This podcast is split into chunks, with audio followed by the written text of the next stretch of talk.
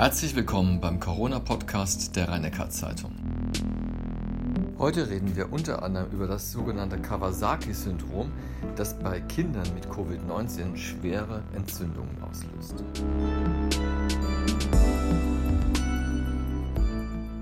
Professor Kreuslich, ähm, wenn man jetzt die neuesten Zahlen der WHO sieht, so viele Neuinfektionen wie noch nie an einem Tag und umgekehrt in Deutschland geht die Infektion nach wie vor zurück. In der hiesigen Region stagniert es mehr oder minder. An welchem Punkt der Pandemie befinden wir uns eigentlich? Am Anfang oder in der Mitte? Es kommt auf die Weltregion an, die wir uns anschauen. In China hat es begonnen im Dezember letzten Jahres, dann ist es über andere Länder gegangen, in Europa, in Italien. Dort gehen die Zahlen zurück. Deutschland hat es relativ gut in den Griff bekommen und ist nicht so hoch gegangen wie andere Länder. Dann kamen die USA, Großbritannien, wo man anfangs noch eine eher äh, ja, entspanntere Vorgehensweise mit weniger Beschränkungen favorisiert hat, hat dann relativ hohe Zahlen bekommen und auch diesen Weg gehen müssen. Und in den letzten Wochen sehen wir den Anstieg in Russland und vor allem jetzt auch in Brasilien mit massiv dramatisch ansteigenden Zahlen in Brasilien. Das heißt, wir sehen äh, Infektionswellen, die in verschiedenen Weltregionen unterschiedlich, zu unterschiedlichen Zeitpunkten beginnen und unterschiedlich stark in die Höhe schießen oder wie bei uns glücklicherweise äh, in einem relativ frühen Stadium abgefangen werden konnten und deswegen nicht so hohe Fallzahlen generiert haben. Dennoch müssen wir davon ausgehen, dass die äh, Pandemie noch eine ganze Weile dauert und uns auch noch mindestens ein Jahr oder auch länger beschäftigen wird. Und jetzt kommt wieder die Initiative des Heidelberger Physikers Hubert Becker ins Spiel, der dafür plädiert, dass äh, gesunde junge Menschen sich infizieren lassen, dann in Quarantäne gehen und äh, einem gewissen Rechenmodell nach könnte man da binnen eines Jahres quasi eine relativ äh, passable Herdenimmunität herstellen können. Jetzt wurde das Konzept mehrfach überarbeitet. Unter anderem wird jetzt auch darauf verzichtet, dass die Probanden Geld dafür bekommen. Da haben Sie mir schon mal gesagt, ja, das ist schon mal ein viel besserer Ansatz. Wie sehen Sie es denn insgesamt? Also ein Impfstoff ist immer noch weit weg. Und ist denn dieses Thema Herdenimmunität vielleicht nicht doch auch ein gangbarer Weg? Also die sicher noch eine ganze Weile begleiten. Wir haben geringe Zahlen von Personen, die Antikörper haben und positiv sind. In den wenigen Studien, die bisher bekannt sind, zeigt sich, dass es nur in Regionen, in denen eine sehr starke Ausbreitung, wie damals in Gangelt im Kreis Heinsberg, äh, sich gefunden hat, dass dort höhere Zahlen sind. Insofern wird uns das äh, in der Form, dass das Virus bleibt und auch empfängliche Menschen vorhanden sind, äh, sicher noch eine ganze Weile begleiten und nicht schnell aufhören. Den Ansatz, gesunde junge Menschen aktiv zu infizieren, ohne dass ich eine Möglichkeit habe, die dann möglicherweise auftreten in einer geringen Anzahl, aber dann doch auftretenden Krankheitsfälle äh, gut zu behandeln, halte ich nach wie vor für einen falschen Ansatz, einen absolut falschen Ansatz. Ich würde das in gar keiner Weise unterstützen. Ich bin froh, dass der komplett unethische Anteil dieses Vorschlags, nämlich das mit Geld zu unterstützen und vielleicht auch Arbeitslose und andere Leute, die auf das Geld angewiesen sein könnten, äh, spezifisch zuzugehen, dass der gestrichen worden ist. Das war vernünftig, das zu tun. Dadurch wird der Ansatz per se aber nicht besser. Ich denke, wir müssen daran arbeiten und ähm, versuchen, schnellst und bestmöglich Ansätze zur Therapie zu gewinnen. Ein Infektionsansatz scheint mir dann ein denkbares Konzept zu sein, wenn ich eine therapeutische Möglichkeit habe, wenn ich also eingreifen kann. Dann kann man zumindest darüber reden, ob man ihn dann verfolgen will oder nicht, ist immer noch eine Frage, die man sehr intensiv diskutieren müsste. Aber in einer Situation, wo wir wissen, dass auch unter 40-Jährige schwere und schwerste Verläufe, tödliche Verläufe haben können, dass auch bei den Menschen, die keine tödlichen Verläufe haben, äh, schwere Krankheitsbilder auftreten können. Und selbst bei den Menschen, die äh, in relativ kurzer Zeit und ohne in die Klinik zu müssen gesund werden, zum Teil danach äh, Befunde in der Lungenfunktion, in der Leistung der Lunge nachgewiesen werden können, denke ich, ist ein Ansatz, im Prinzip gesunde Menschen ähm, mit dem Virus aktiv zu infizieren und darauf zu hoffen, dass schon nichts passieren wird, nicht vertretbar, auch nach wie vor nicht vertretbar. Jetzt hat der Tübinger Epidemiologe Martin Eichner in der Schwäbischen Zeitung gerade äh, letzte Woche gesagt, er findet den Ansatz dennoch bedenkenswert. Bisschen nach dem Motto quasi, die Verbreitung findet ja auch unkontrolliert statt. Also ganz verhindern kann man es ja nicht. Es ist aber doch ein Unterschied, ob ich einen unkontrollierte Verbreitung habe, also eine Situation habe, in der ich zwar versuche zu verhindern, dass sich Menschen infizieren, aber es nicht völlig verhindern kann. Das passiert ja ständig mit allen anderen Erregern auch. Das ist ja äh, nicht die Situation. Äh, aber ich, äh, oder ob ich Menschen, die gesund sind und sich davor schützen könnten, aktiv infiziere, nur mit dem Verdacht, dadurch über eine Herdenimmunität zu erreichen, dass die Pandemie schneller vorbeigeht. Man muss ja hinzufügen, auch für die Aussage, dass dann die Pandemie ähm, aufgehalten werden kann, ist die Evidenz nicht überzeugend. Die Modelle können rechnen, wenn ich so und so viele Menschen infiziere, um wie viel verringert sich dann die Zahl der Menschen, die empfänglich wären, sofern alle Menschen dauerhaft immun sind, die ich infiziert habe. Wissen wir aber nicht. Ähm, wir haben ja auch sehr intensiv darüber gesprochen in verschiedenen Runden, inwiefern der Immunitätspass, der von der Bundesregierung, vom Bundesgesundheitsminister geplant war, eine gute oder eine schlechte Idee ist. Und auch da habe ich gesagt, wer will garantieren, dass ein Mensch immun ist, wenn er eine bestimmte Infektion durchgemacht hat.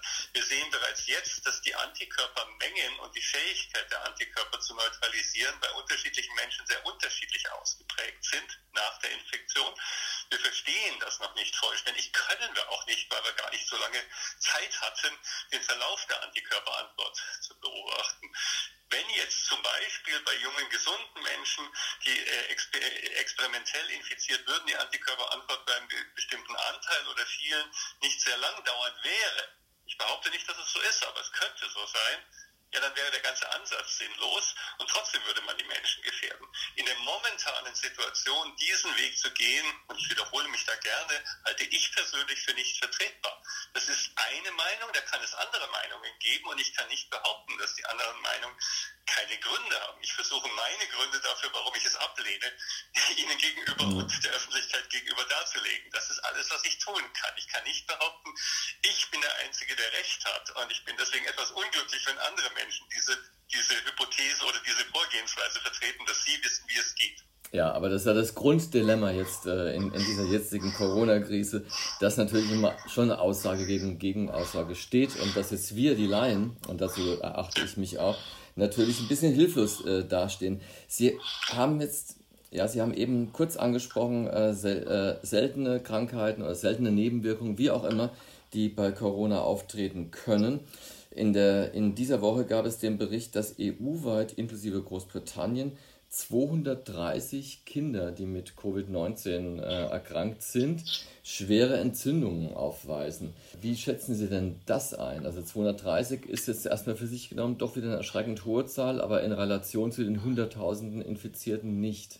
Also es ist ähm, berichtet worden in verschiedenen Ländern der äh, vielleicht am besten dokumentierte Bericht stammt aus Bergamo in Italien, dass eine Häufung oder eine mögliche Häufung von entzündlichen Gefäßerkrankungen bei Kindern, insbesondere Kindern äh, unter sechs Jahren, aufgetreten ist. Das ist das sogenannte Kawasaki-Syndrom. Das geht jetzt auch äh, intensiv immer durch die Medien. Da gibt es etwas unterschiedliche Berichte darüber. Ähm, diese Krankheit gibt es auch normalerweise und sie ist ähm, nicht im Detail verstanden, scheint aber im Zusammenhang mit vorherigen Infektionen zu stehen. Es gibt solche Phänomene, wo das Immunsystem nach einer Infektion noch überschießende Aktivität hat und körpereigenes Gewebe, in diesem Fall die Gefäße, angreifen kann.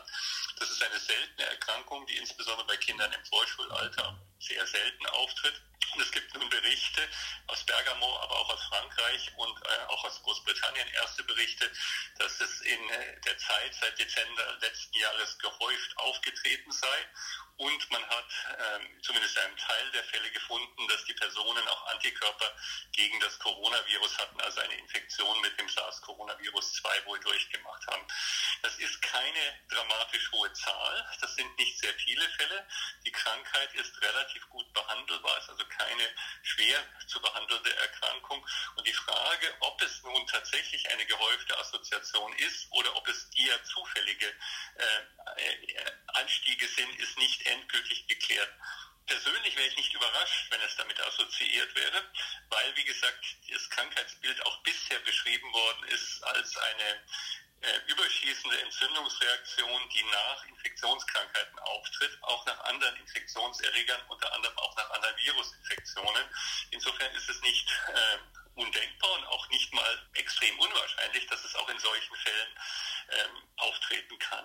Inwiefern es eine tatsächliche Häufung ist oder einfach ein seltener Fall, der jetzt ein paar Mal beobachtet worden ist, wird die Analyse der weiteren Daten äh, zeigen. Das Problem ist ja auch, dass die Tatsache, dass jemand Antikörper hat gegen den Erreger und dieses Krankheitsbild hat, nicht beweist dass die vorherige Infektion dazu geführt hat, dass jetzt ähm, die Entzündung hat, sondern nur zeigt, dass beides aufgetreten ist. Wie gesagt, es würde mich nicht völlig überraschen, wenn es sich äh, herausstellen wird, dass es tatsächlich damit assoziiert ist. Wir haben in den letzten Wochen mehrfach über unterschiedliche Krankheitsbilder gesprochen, die nach und nach im Lauf ähm, der Erkenntnisse über die Infektionen und das Krankheitsbild neu hinzugekommen sind, neu erkannt worden sind. Und das könnte auch ein Beispiel sein. Aber es ist jetzt keine bedrohliche Komplikation, aus der wir schließen müssten, dass Kinder jetzt ganz besonders gefährdet sind. Es bleibt dabei, dass Kinder deutlich seltener erkranken als Erwachsene und das ist in allen Weltregionen so beobachtet worden. Gerade mit dieser letzten Aussage von Ihnen wird ja auch äh, der Druck begründet, der jetzt aufgebaut wird, Kitas doch auch regulär wieder zu öffnen und auch Grundschulen, was ja auch einige Länder machen.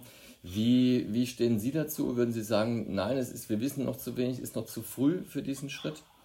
Also ich denke, die Evidenz dafür, dass die Kinder ähm, eine nicht so große Rolle in der Verbreitung der Infektion spielen, ähm, hat sich in den letzten Wochen verstärkt. Äh, unsere äh, arbeiten hier mit der Kinderklinik in Heidelberg, Ulm, Tübingen und Freiburg, werden wir auch in Kürze abschließen können. Wir hoffen, dass wir dann einen Beitrag dazu leisten können, wie die Situation sich tatsächlich bezüglich der Infektionsraten darstellt.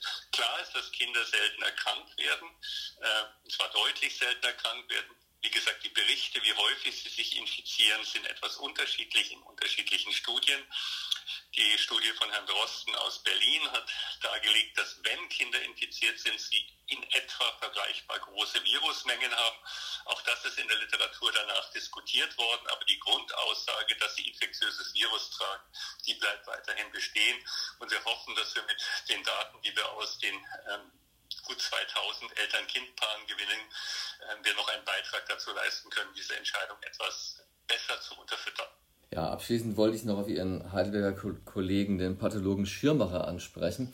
Der hat äh, halb freiwillig mit einem eigentlich internen Vermerk für das Innenministerium für große Aufregung gesorgt, weil er darin schrieb, seiner persönlichen Einschätzung nach, wären die Folgen des Lockdowns äh, auch im, im, zwischenmenschlichen Bereich und womöglich auch im gesundheitlichen Bereich schlimmer als die Folgen der Krankheit an sich.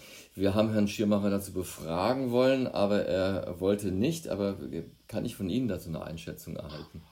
Ich glaube, da kann ich keine Einschätzung dazu geben, ähm, soweit ich das beurteilen kann. Und ich habe mich nicht im Detail dazu weiter informiert hat er im Rahmen einer Anfrage, die er für eine offizielle Anfrage des Innenministeriums gehalten hat, eine Antwort gegeben und aus dieser Antwort ist in irgendeiner Form zitiert worden, ohne sein Wissen und ohne seine Kenntnis und ohne seine Zustimmung. Über seine persönliche Meinung, glaube ich, wäre es einfach unfair und auch falsch, wenn irgendjemand anderes als er selbst darüber Auskunft geben würde. Gut, Professor Greuslich, ich bedanke mich für das Gespräch.